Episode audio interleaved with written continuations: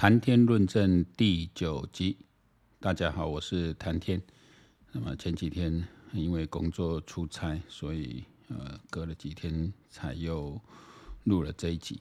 那么今天是三月二十七号的晚上了啊，很快就要进入三月二十八号。那全球的焦点当然还是在这个俄乌战争和乌克兰保卫战。那么我们也看到，已经打超过一个月了。那在二月二十四号俄罗斯入侵之前，当时全球绝大多数的人哦，特别中国那一边的哦，几乎都认为俄罗斯不会动手，只有美国有发出了一个严重的警告。那等到俄罗斯动手之后呢，even 美国的呃中央情报局 CIA 都判断说可能。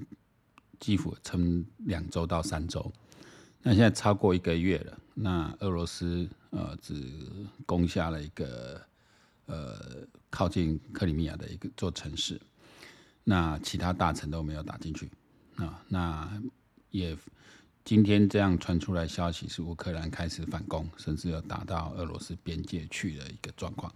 那整个俄罗斯看起来目前是军心涣散，那也暴露几个问题，包含它的这个飞弹的。呃，命中率非常差，那呃呃，甚至哑弹没有未爆弹也很多。那我们呢也看到于北辰将军在讲，这也是一个我们一般人比较不会了解，就是说你弹药哦，不是仓库拿出来就可以直接去打了。哦，我他还举个几个例子，除了 even 步枪弹，他都必须去哦整检过了哦，你才能够用。这个我是有切身之痛啊！我以前当射击队教官，我们在比赛的时候，呃，我在军防部嘛，那时候我们比赛的时候，因为你比赛就是用当地，比如说我们去到成功岭，就中部是十军团，那就由十军团这边来提供弹药。那十军团因为我们不肯从金门带弹药，哦，会带枪，但没办法带弹药嘛。那十军团就蛮贱的，哦，这这也是地主队的优势了。他给你的练习的弹药是批号，呃，比较新的。那等到呃你比赛的时候呢，他给比赛当天用的弹药呢是拿很旧的。那旧的弹药有什么问题呢？就是你敌你的敌火比较不容易激发。那我不能讲说，因为这整批的嘛，我们不能说啊，给我们金防部都是比较烂的弹药，不能这样讲。但是我们的阿兵哥那时候我们几个射手。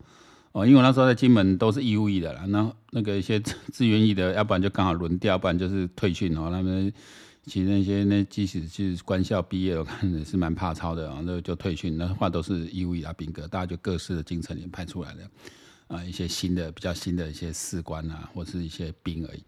啊，那他们就派来你，你能够出来受受训玩枪当然好啊，总比在连队被操个半死。那来这边虽然是硬啊，但是，那时候我当家嘛，其实我也不会太操他们，就希望你把成绩打好就好。那时候我们去改枪哦，就是因为你扣扳机的话，你要不要用比较大的力气去扣，你的指力要用大一点力气去扣。一般的设定那时候用 K two 嘛，那 K two 本身精度是蛮差的，那个那个那个密合度哦。机械密度那模具是也是比较差的哦，所以我会去改枪，比如说我们在那个上上上下那个枪下就要，比如用棉花棒去夹住，因为它间隙太大，你用棉花棒去夹住，让它可以固定。那第二就是会调那个扳机啊，让它轻一点哦，你轻一点，你不用太用去扣的话，你当然准确度会极高。但你调轻的话，就是它打击撞针打击击那个底火的力道就减低了。哦，所以我那时候阿兵哥，我们比赛开始后发现，第几乎都没有激发，那当然就成绩就烂了。你你子弹都打不出去了，那那要玩什么？哦，所以即即使是子弹，哦，你没有经过准备，那你让比较旧的弹药哈，你没有去挑，你你那个底火那个扳机太软哈，底火就打不响，枪。连步枪弹打不出去，那你想让飞弹啊、炮弹哦，特别飞弹那种比较高精密的东西，它没有经过整检，哦，再去整修，你要测里面的电流啊，啊，你要测里面的，啊，你去检测它，检测过确实可用，才能够送到前线去。那你匆匆忙忙，或是当初只是用演习的名义去打，你根本没有特别去，啊，你可能直接从弹库拉出来就就就上去了。那你就就会发生这种命中率很低的状况，因为弹药放在弹药库里面，它不是 OK 的哦。你除了要整洁，所以这种都是你说作战有没有很多细节一样哦，也还有很多的细节，这我们就牵扯到连子弹都容易都会出状况，子弹要就最最简单最基础的，它都会出状况，而且不同批号飞的它的那个飞行的途径会不一样。甚至你不同的弹药，比如练习的时候都发钢芯弹给你打，就是可以穿甲的钢芯弹。啊，正式来的时候又给你换一个弹头，那个子弹的那个飞行途径不一样。那你在赛前你不可能再重新去校正了嘛，所以成绩就会差。那他们军团自己领的呢？他当然是从头到尾就领的，就是要比赛用的那一批号弹药嘛，就这样来搞你哦。就是就是，也不是说就这样有主场优势的啊，也不是说这反正你你今天换到如果换到。如果是来军防部打军防部，我当然有可能动手脚哈。如果说呃兵不厌诈啦，你说你说要阿兵哥什么什么，要要要这军人很很很多当老石头这样子哦，也不太可能。这个作弊啊、作假，这个都是我想以在我们那个年代，国军是普遍存在这种状况。那我不知道现在是有有去做一些改变哈，那不然就会出现这种问题。那你像这次俄罗斯啊，我。也是这两天呢，我回来在看这些呃中国一些自媒体，其实因为中国那边会比较多俄罗斯的这个资讯，那其实就会他们就有有一些呃跟主流意见不同的人，他会比较站在另一方面来看的人，当然在里面都被封杀了，他们所以会到 YouTube 再去放他们，让讲油管嘛，会再到 YouTube 上上面再去放他们的影片。现在讲个几个，就是其实呃，但是中国消息啊，那这这中国还没得到请。资讯嘛，应该蛮准，就是其实他们是在真的是偷打，因为普丁这一次不是，你当当初就说他要下这个决心的时候，身边只有三个人知道嘛，所以你在部队人可能是不知道，他们是临时下令要打。我说阿兵哥本来不知道，他们被抓到讲的也都真的，真的不知道，他们以为就是来演习啊，很多是义务役的，因为阿兵俄罗斯还是有义务义义务役的兵嘛，他们不是派那个资源也比较比较能打的义务役的兵。根据俄罗斯的法令啊，他的法律是义务役是不能先上战场，哦，就是在平时的状况可能是需要下达动员什么才能够用，否则义务是不能派到一线的。所以那一天是要打的前一天呢，这些部队指挥官把阿兵哥叫起来，把这义务役全部叫起来，马上发合同下去，命令每个都签，就转成合同兵啊，就是变成志愿兵，才能够去打仗。但是他事实上并没有受到志愿役的训练，所以我们看他这一次的表现呢、他们的战力确实是呃比较逊色的哦，比较逊色。你看他们，如果我看了几个像于于将军，他们都会分析他们，因为我这次看的比较多，就是他们战车一直被狂打嘛，可能他们就是看出就是他们的这批的兵训练是很不扎实的，好，包括他们行进的方式啊啊，他们这个。啊，遮蔽啊，啊，掩蔽的方式都不太。你看那个他战车，他也没有加什么防护网或是一个防护罩，就直接停在树林里，以为抓不到。那无人机来扫得清清楚楚，又一定位下去，飞弹一来，或是直接炮弹，这不用那飞弹，把那一一一一坦克车们打掉了。那这一次以乌克兰这在公布的话，至少那种甲车的部分已经打掉一千多台了，打掉一千多台。但虽然说，虽然说你对俄罗斯来说，嗯、呃，他们的呃他们的战车量是很大了。等于说打掉一千台车是多少钱啊？是多少钱？那个是天文数字哦，哦，那天文数字，然后再加上这次发射出去的导弹，你说后来打那个匕首弹，那一那一颗就差不多一亿台币啊。打那个弹，你又没有带核核核子弹头，所以打的效果不大，那就是就是几颗炮弹那个效果而已哦。但是好处只是说，顶多是说唯一的好处就是让俄罗斯可以练练兵了，测试一下这，因为毕竟你要在。真实的战场上才能够去验收你开你研发这些武器啊，特别是高精密武器是不是在战场环境下能够使用？好，那当然现在看起来另外一个新的消息就是说，那普丁说五月九号一定要结束，然后他们认为现在发出消息说第一阶段任务已经完成，就自己找台阶下了。而、我们第一阶段已经打打成功了哈，我们已经就好像当年中国这个惩越战争一样，我惩罚你的哦，给你们好看的哈。那其实杀那么多平民啊，这样看起来这是乌克兰平民伤的蛮重的。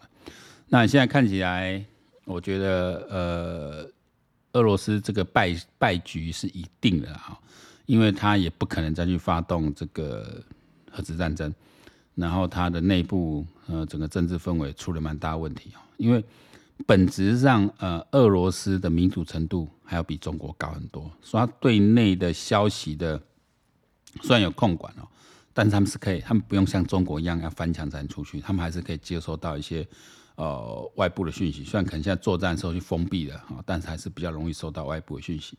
那显然俄罗斯人对这个对这个普丁是有不同看法。那那不像普丁这一败之后呢，就要看他，我们来观察他后面。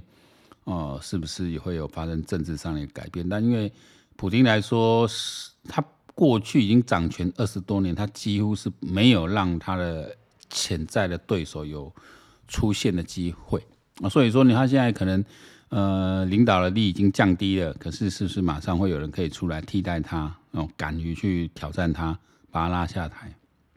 那我看一些分析是没有机会，哦，是没有机会。那我看到说这一次确实是打的，呃，因为想用奇袭嘛，虽然是连自己人都骗，然后你又在整个后勤补给跟你当初的整个作战计划哈，都是有蛮大的瑕疵的，因为你可能估计不会打那么久，所以包括弹药的整整备啊，基本上你你你都没有整检嘛。那第二个当然就是说你的你的这个兵也不是训练比较好的兵，或者你你之前没有多说对他做一些比较作战的一个作战训练。那临时就这样打起来，就出现这种后果，也不意外啊，也不意外。所以也不要说觉得说俄罗斯的兵行很弱或怎样，其实主要是他这一次的一个算在情报战就已经先输了哈。他们的情报显然，普丁是被呃被隐瞒的。那但你说他的情报单位刻意要去隐瞒普丁吗？我觉得也不见得是，而是因为。久了就这样子嘛，你就是想要去讲一些老板想听的话，老板听会开心的话，你也不知道说这么一讲下去，真的老板就这样要干起来了。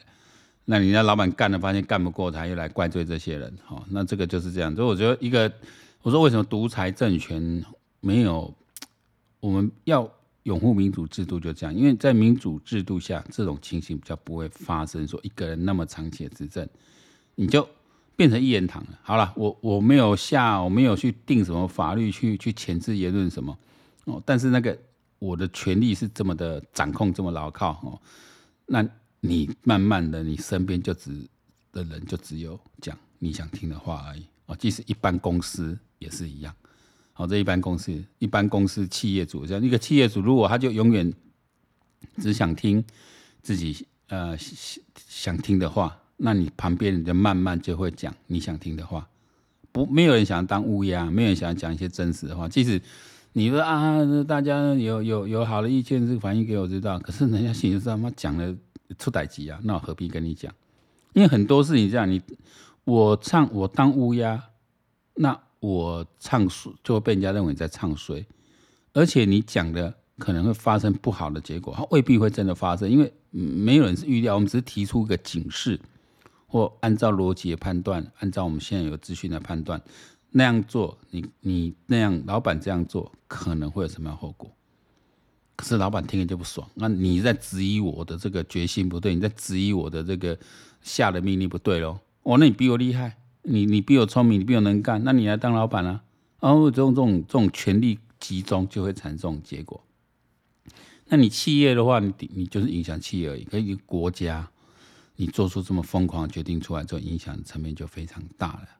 那我想往后看乌克兰的话，我觉得西方的力量就会，因为乌克兰现在之后就要重建了啦。你不只要重建，你也要在，呃，因为这是损失很大。你看这么多城市几乎被打烂了哈，那就被被打烂，被被被被打成废墟了。你要重建花这么大，那乌克兰经济其实不是很好，那怎么办？你一定要让外面的资金来进入嘛，外面正在进入嘛。那你，你这个时候就是西方，那俄罗斯会进来吗？不会进来吗？中国以乌克兰来讲，还会让你中国进来吗？就算你中国有钱哦，也不会让你进来。何况中国现在快没钱了，所以你欧洲的力量、美国力量就会进去了，就会进去的。那这个也会因此哦，就是说入不入欧盟，我想以后就变成一个准欧盟的一个一个国家的存在了。就是说我不入欧盟，可是欧盟已经把它势力伸进来，所以欧洲国家已经把它势力伸进来。我到时候重建，我需要大量资金就进就就进来了。那我觉得乌克兰人民真的是非常值得敬佩的，值得敬佩。因为如果没有那个承受低级的能力哦，然后如果没有那样的一个团结的能力，真的是哦，因为像现在你说为什么俄罗斯打不下去？他现在是把它周围啊水坝都炸了，哦，把那个那个土地都都都泡水了，哦，让这河水都泛滥泡水，你你你那个俄罗斯坦克车基本上进不来了，哦。那你你一旦你要硬要进来，你会速度会慢，会迟滞，那就是给人家打靶用的，我给人家打靶用的，因为这飞弹是几百几百颗一直进去哦，你来几台可以换几台，哦，这个你俄罗斯还要盘算一下，我还愿不愿意继续去承受这样的损失？哦，那当然你看连水坝都都都都把它炸了，那之后怎么办？哦，你要再重建这些，哦、重建经费是非常高了。那看乌克兰是不是有那么多的经费，要不然就要让外资进来。我觉得这个后面重建是一段漫长路，而且你说从此就太平了嘛？我看也不见得，哦，也不见得。那除非是他的是不是？除非是能够把普丁拉下来，让俄罗斯真正的去民主化，不然我觉得，哦，我觉得还是乌克兰的未来的前途还是。啊，前途多舛啊！但是我觉得，呃，以他们人民这样在展现这种意志力哈，然后呃，有时候就是这样大破大立，嗯，你有时候夷为废墟的重新建立起来哦。那乌克兰有他们的原来的一些潜力，也比较能够发挥哦。你像二战后的德国、日本哦，都在飞舰都站起来，何况这次可能会得因此得到澳元更多。那如果说欧洲是美美国是确实进来之后哦，能够。那确实对于乌克兰未来一个长久的一个安全呢是比较保障，那是比较，那当然是要看我们对乌克兰还是给予最大的祝福啊，给予最大祝福。那真的很遗憾哦，如果说现在还有台湾人，但中国现在以习近平来讲，他拜登也是给他下了一道命令的嘛，因为拜登那天特别要找他，拜登这样子，我觉得这家伙当然是个老狐狸，知道？我面子做给你，我主动来找你的。我面子做给你，然后你们去发布消息啊，说怎样，然后，然后，但是你一定，呃，要做到我要做的事，要不然我下一个就来弄你。哦，那美国其实就透过透过这次俄乌战争，哈，美国可以更确认自己一个老大的位置，因为中国也会受到伤害。我觉得这次这次中国，因为跟啊，你就跟俄罗斯同盟嘛，但会受到伤害嘛。那俄罗斯这一次，你看他这个经济制裁下去，我觉得这个国家本来经济就不。就不底子就不够了哈，那你要在哦，你要在这个制裁状况下，除非你普丁下来，不然这个制裁一定会一起维持的。那我觉得俄罗斯真的前途堪虑。那你中国想跟俄罗斯结盟也蛮难。那中中印本来有矛盾的，人家印度又拉着俄罗斯，那我觉得这个国际政治你看看蛮好玩的。有时候这样子，每个人都是朝自己最大利益去去计算的，这没有错啊，没有什么对对错的问题。有利就往方向站嘛。你像中东。印度这些国家，你有有也是想去靠俄罗斯这这一块的哦。那嗯，这个就是回到说，呃，所谓无名冲突存不存在？但这次有人讲说，这次的俄乌战争这是一个呃，所以那时候杭廷顿的那个无名冲突论的一个体现。呃，在我们三十年前读大学的时候，就因为杭廷顿这个文明冲突年代是九零年代初啦，刚好那时候读大学，我那时候就是等于是很那时候很新嘛，很先进一个理论哦，老师上课很喜欢讲这个。我个人是比较，我那时候就觉得这个理论还好，因为你说文明冲突，你放在呃中国跟台湾，我们台湾现在对抗中国这一块，这是文明的冲突嘛？哦，这还是在意识形态，因为它本来就是说。以前那种共产党啊，主要那时候九零年代初就因为苏联解体了嘛，那时候预测也说中国会民主化嘛，就希望人很多蛮多做这种想法，所以那种意识形态就那种共产对那个民资本主义对这种共产主义的一个对抗啊，它就已经过去了啊，以后就是资本主义就是一一全全世界的主流独大，这已经是确定的。但是你就是，我觉得亨廷顿没有算到说你中国，但中国某一部分来说，它也是臣服于资本主义之下。但是他是用一种，呃，他的还是用就是他们讲中国特色社会主义嘛。他其实在一方面在经济上走资本主义，但是在政治上还是完全在集权在控制。那这是很奇特的政体啊。大家也在看说，那你到底能撑多久？那现在到底是不是末路了？那我觉得这个是一个，呃，看了三十年后，终于看到这一段，中国现在走到这个路口来了。那到底他下一步要怎么走？那你像比如说这次疫情这样子的。的一个一个一个一个集权国家来做这种疫情防控。你看现在这样封的乱七八糟了，那人民也是叫苦连天哦。你说中国还有是经济会好，我觉得是很好笑，因为在中国小朋友说觉得看那些。YouTube 上面节目哦，然后一些他们内部人在讲哇，每个人讲那些话，我就觉得有时候觉得可怜哈，就是你去集体被洗脑，然后呃，当然我觉得有时候中国人这样子，那你既然对着镜头，要么就不讲啊，讲的话当然是要讲合于这个共产党教的话嘛，哦，那你不能去去反抗嘛，那也许心里话不敢讲，那不然你就不然你说面对镜头这个传出去，你就不管是自媒体啊什么来访问，这传出去就。就很难了哈，那你看光是抱怨个在隔离里面抱怨一下就不行了哦，那质疑一下酒店，还不是质疑党、质疑政府、质疑这个酒店的有问题服务啊怎样，也会有公安啊来来来来来找你聊天。我觉得经控制到这种地步，我想他们到底是多少请了多少公安？所以他说，人家说一个数字说，去中国花在维稳的费用啊，就请这公安的这些的费用的经预算啊。是比这比国防预算还要高的哦，所以你说这国家花这么多钱在这个上面，你说他国力要怎么继续在发展哦？呃，有限呐，我觉得有限呐，但也很可惜。比方说，如果他们真的是可以在政治上做一些松绑，其实他是有机会去成为一个更好的国家。真正的中国梦是可以的，因为中国有他中国的条件。那你？你绑的这个共产党的意识形态绑在那里，一手资本主义，一手是共产党的控制。就这种我一直在讲说，你打你车子左转，那就打右灯哦。你到底这个能够撑多久？哦，能够撑多久？我我们觉，我觉得现在就是走到一个一个一个十字路口来了啊！就看我就看看那中国继续怎么演下去哈。你这样子，呃，经济上起不来的话，看你能撑多久。那我们看到说。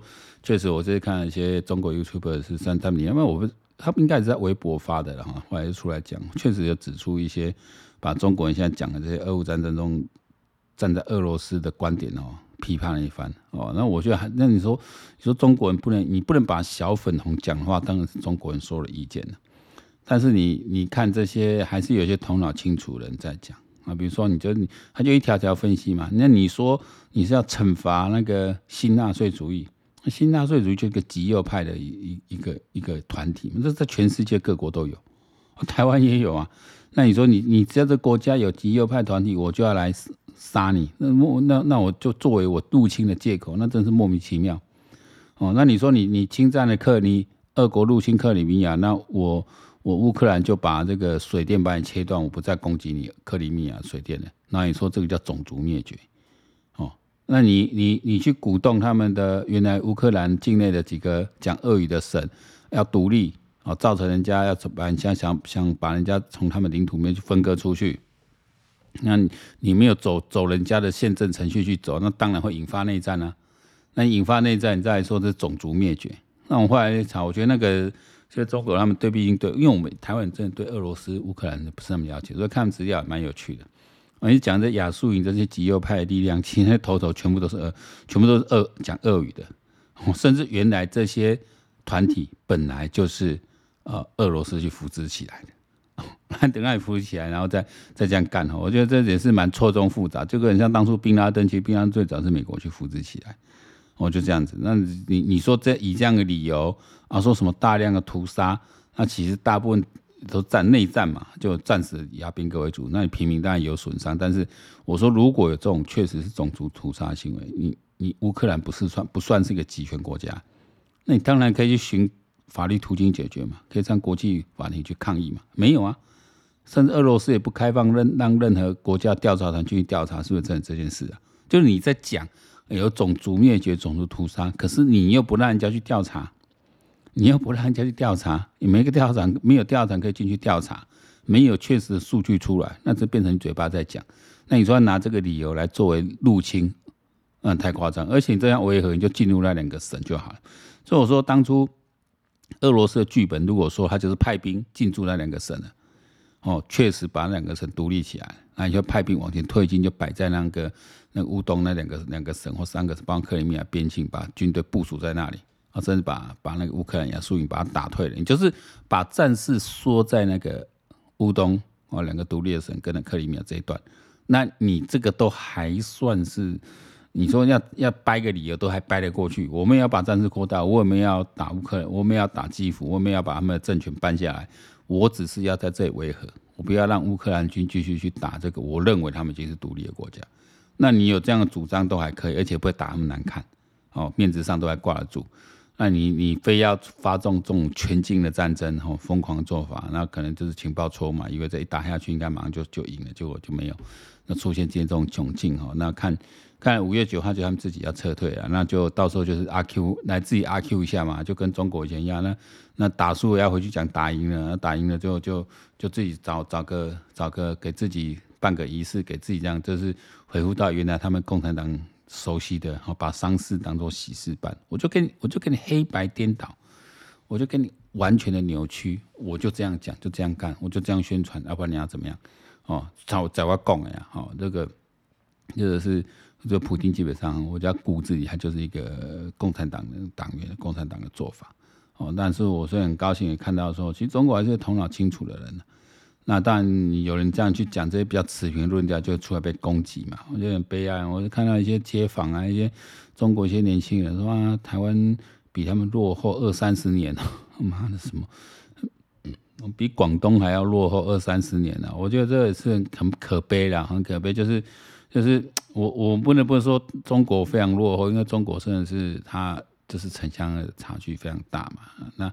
但说这些中国人，他就是真的也可怜，就是被洗脑长大的。所以我在想说，未来你说要跟中国去互动，你要以以他们这样子一个资讯封闭的国家，我们要暂时讲道理，我觉得都很难。哦，我甚至觉得没必要。哦，我甚至觉得没必要。我觉得以后真的就是啊，我觉得真的是赶快台湾赶快独立，然后就是。每个狗狗底啊，没没因没安暖安暖，应该给应该给处理应该给那难处理单的。然后台湾就是往往前走。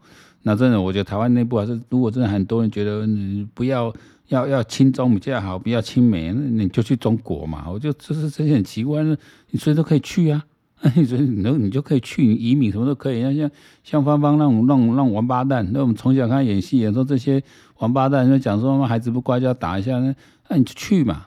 你就你就不要回来就好了。那哪天干起来，我们就是先干你这些人就对了。就回过头来，我现在现在疫情要延长，我觉得我跟中国一些自由派评价说啊，台湾因为选举因素啊什么，所以疫情延长不那么快。我但我觉得疫情延长，我那天看到那个那个那之前广播在讲，这也是个问题啊，就是说因为你的部队你都裁撤掉了，那你突然疫情延长，那你这人往哪里塞？这整个结构要去改变的。你不是不是人说延长就延长啊？他延，但那你突然要要多这么多人进去部队，多当这些兵，那个是那个是要做计划。但是我也觉得没有那么的难，有的就重启就好了，有的重启就好了。我不然你就再招再招募嘛，不然一些退伍的军官愿意再回役的也可以啊，就再回来啊。啊、嗯，我觉得以以如果说疫情延长，我们是以军训为主啊，以训练为主嘛。哦，几个新训中心还有在营运的就就回来啊。那就回来嘛，啊，那就把这个义务兵也还是要还是要锻炼起来。但我觉得疫情延长是一块，那如果人家从整整体的国防思维来看，就要回到我们之前讲，还是要把那国那个民兵制度建立起来哦，国土防卫队这个建立起来，这是当务之急啊！哦，当务之急。假设啦，因为现在看着啊，中国二零零二零二五年啊，二零二二零二七年呐、还是二零三零年，反正看起来五年后。呃，未来的五年到五年后十年之间是比较哦，两岸起冲突机会是比较高，从各方面来看哈，这是大家的预测，大家的判断。那我们现在就做准备。那我看今天有个民调很有意思，就是说台湾人，呃，这是看乌克兰这样认为，呃，美国不会出兵台湾的比数的提提高很多，这民调的结果，但认为日本会救援我们的比的比例也提高蛮多了。哦，那因为日本这一次他一直在相对于美国比较遮遮掩掩，那日本就讲的比较白啊。但日本它个问题就是，日本它现在已经是非战国家了，他用什么借口、什么理由哦来来支援台湾？好像不可能，也是不可能派兵啊。那你说要用什么方式？哦，用什么方式？他顶多是把他们的兵力派到边界上来嘛，去做一个。呃，阻隔这样子啊，然后他可以说，我我要防卫我们自己的领土这样子。那我觉得最重要是说，一定要自己民兵制度建立起来，然后他跟日美取得一个能够作战的一个共同作战的协议，就是你不用派兵来啦，哦，但是武器要协助供应嘛，哦，台湾会跟你买嘛。那第二就是训练，然后第三就是对最重要的是情报作战哦，反电子作战，这个这个技术毕竟美国还是掌握最好啊。他们如果用预警机能够多几台来，我们雷达能够这样帮我们锁定。我现在就说你你弹药多不见得有用，你要打得准比较用。我看乌克兰就是要打得准，你坦克是藏藏在藏在树林里，我照样一颗一个台一台把你干掉，能够做到这一段哦。那像我们主力战车，你说 M1。A2T 这个来是，就算来一百多台，整军两三年可以这样上上场，然后跟原来战车，就我们第一段还是靠这些装甲装甲兵去去阻绝嘛，哦，能够杀多少干多少。第一个我们到源头打击，我们尽量把火箭啊，一些中程飞弹赶快去发展起来，能够做源头打击，而且要打第一级，哦，就是就不用去怕，然后那你要等你打我再还手，没有这回事。你部队集结，你准备要打，我就先干了。就是这样子啊，反正你就要打我了嘛，我他妈我等你打我再回回去来不及了。这战术上就是，如果你集结了，你演习了，我们跟你抗议了，你不听了，那我们就是要跟你跟你干了。你不要等他出发，等他打你，等他飞弹先射一个过来，然后我们再反击，没这回事。哦，你你集结了，你你你的船团都集结，就是要过来了，我当然就是源头打击就过去了嘛。哦，那当然，我觉得他们一定会发动奇袭啊。以中国来说，现在发动奇袭嘛。他现在都准备要集结，但是因为你大部队要调动，这个情报一定会走漏的，所以我觉得他要发动像俄罗斯这种奇袭也比较困难。但我就像这种状态，就是说，你既然在边界哦集结，我们就是要提高警觉。那日韩，如果你我们情报，如果美国能够帮我们争走情报，反正情报最重要。如果你的情报很正确的，他就是要干我们的。嗯，就主动打击。那主动打击叫什么？你中长程的飞弹，然后帮我们远程的火箭弹。像刚才看到这个火箭弹，其实效果蛮好的。它一个面整个面的打击，我我如果加上现在定位系统比较好，我就针对你港口就是妈就是狂轰。对，我我我在我没有空优的情况下，我陆基的飞弹、火箭我一样可以打击。所以我们现在中程的这要赶快去发展，短程这个就就。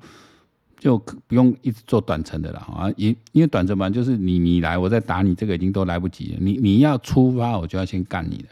然后现在提到上总提到说，你陆战队也好，空降部队这个真的不需要了，就是反登陆、反空降了。这个我们从我三十年前当兵就是在反登陆、反空降了。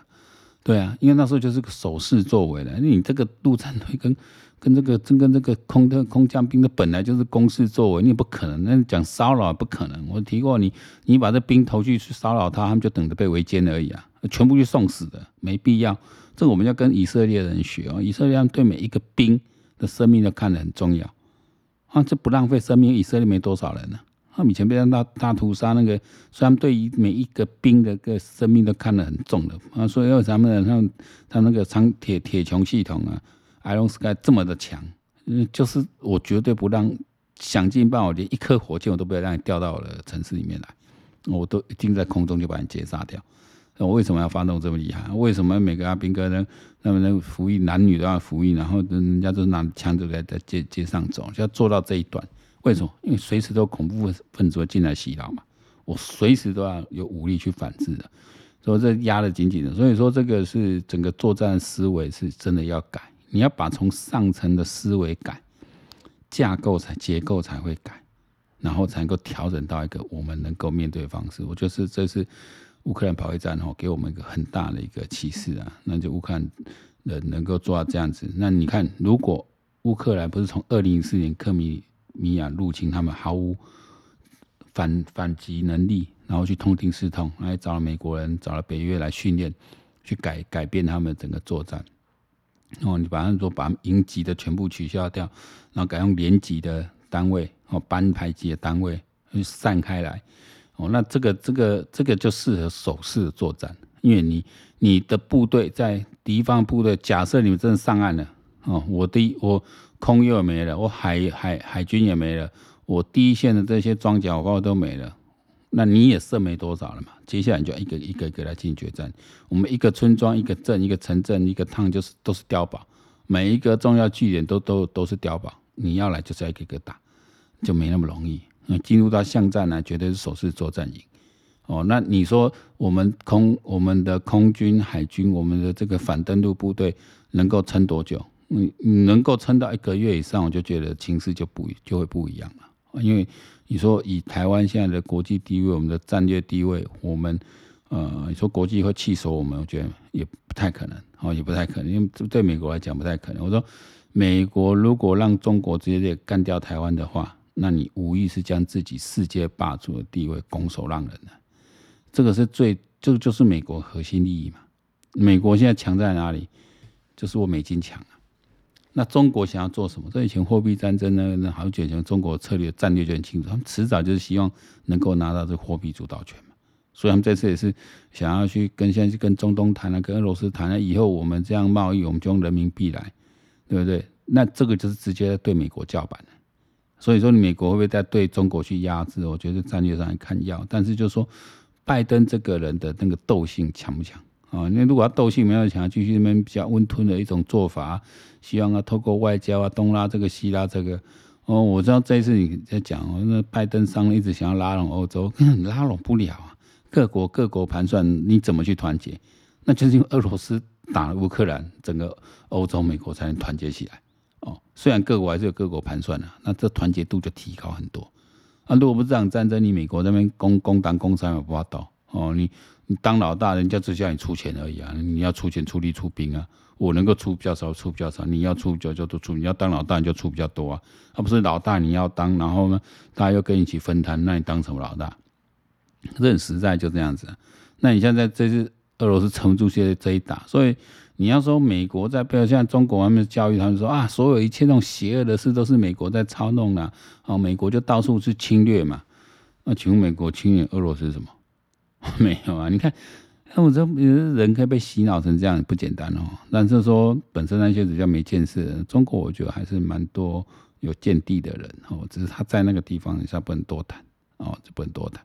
那我想俄罗斯战争，我们对呃，我我。目前看来是败势已定了哈。那你说俄国想要再反击，想要再多，因为有消息说想要再多多打几个国家等等，我觉得那都是放话而已啦，就放话。应该普丁现在就是要给自己台阶下来了。我觉得我的看法，我们后面可以再验证啊。就像我们当初预测这个俄罗斯入侵要再验证，这他们现在就准备要收尾了，要收尾，然后给自己给。呃，就是把丧事当喜事办嘛，啊，打输要说打赢嘛，然后回去就就自己庆祝一下，自己搞搞搞个活动，然后表表扬一下，惩惩乌战争哈，把你们乌克兰打稀巴烂哈，把人民打一千万人把被打打打出去了，哦，那惩惩乌战争的惩罚你们这个哦这个。这个这个这个新纳粹哦，然后啥这这随便讲，然后给自己台阶下，那只是说他的政权还能稳固。我目前西方这个情报上看说，好像俄罗斯境内也没有人有办法去取代他，这没有这没办法。但我们天佑乌克兰然后也天佑真理，我嗯也是我们慢慢要回来讲天理的哦，就就是末法时代了，那个这个报应会很快。那我觉得。呃，世间的一切，如果说我们眼见眼前所见尽是虚妄的话，其实你可以就像看电影一样，我们看着乌俄战争，看着虽然有时候看到说看到小孩子这样子，我也会跟着掉眼泪。但是想，这一切都在视线呐，哦，一切在视线。不管我们是要动这个慈悲心之外，我们要看说那告诉我们什么？我们对善良呢，对正义的这个坚持啊是要有。但是什么是善良？什么是正义？什么是对的事？这个还是要靠自己的思辨去去做哦。那我我常常想说，以前我也在想，这个村上春树说，永远站在鸡蛋那一边，不管鸡蛋犯了多大错误，当鸡蛋面对高墙的时候，他永远站在鸡蛋这边。这一句话，我是觉得这是文学家的一个哲学，我也在思考。但是现在想想，有时候我们不知道怎么判断的时候，真的不知道怎么判断的时候，我们就要告诉自己，永远站在弱者的那一边。我们不能站在强者的那边，因为强者不需要你站在他那一边。我们要站在弱者的那一边。哦，这样的。但是我也想说，那这样套在恐怖分子上可以吗？后来发现，恐怖分子并不弱啊，因为恐怖分子通常是以现在来说啦，但以前的那些恩恩怨不说，以现在来说，通常是他去动了别人，别人才去动他。哦，现在大家都不太愿意去打仗了。哦，要到这个时代以来。所以我觉得有时候一个很基本的判断呢，就像春树这样，村上春树哦，我的偶像啊，就这样，我就站在鸡蛋那边，站在弱势的那一边啊，这有时候就是一个最基础判断的道理。哦那我们看到中国人会会去吹捧普丁，大力吹捧俄罗斯，你看这个就是一个 良知泯灭的一个呃结果，就是你长期的没有这种道德教育，没有神的一个一个宗教在在那个地方，他的人的良知泯灭，就会出现这样一个结果。好，今天我们的谈天论政谈天论政第九集结束，谢谢。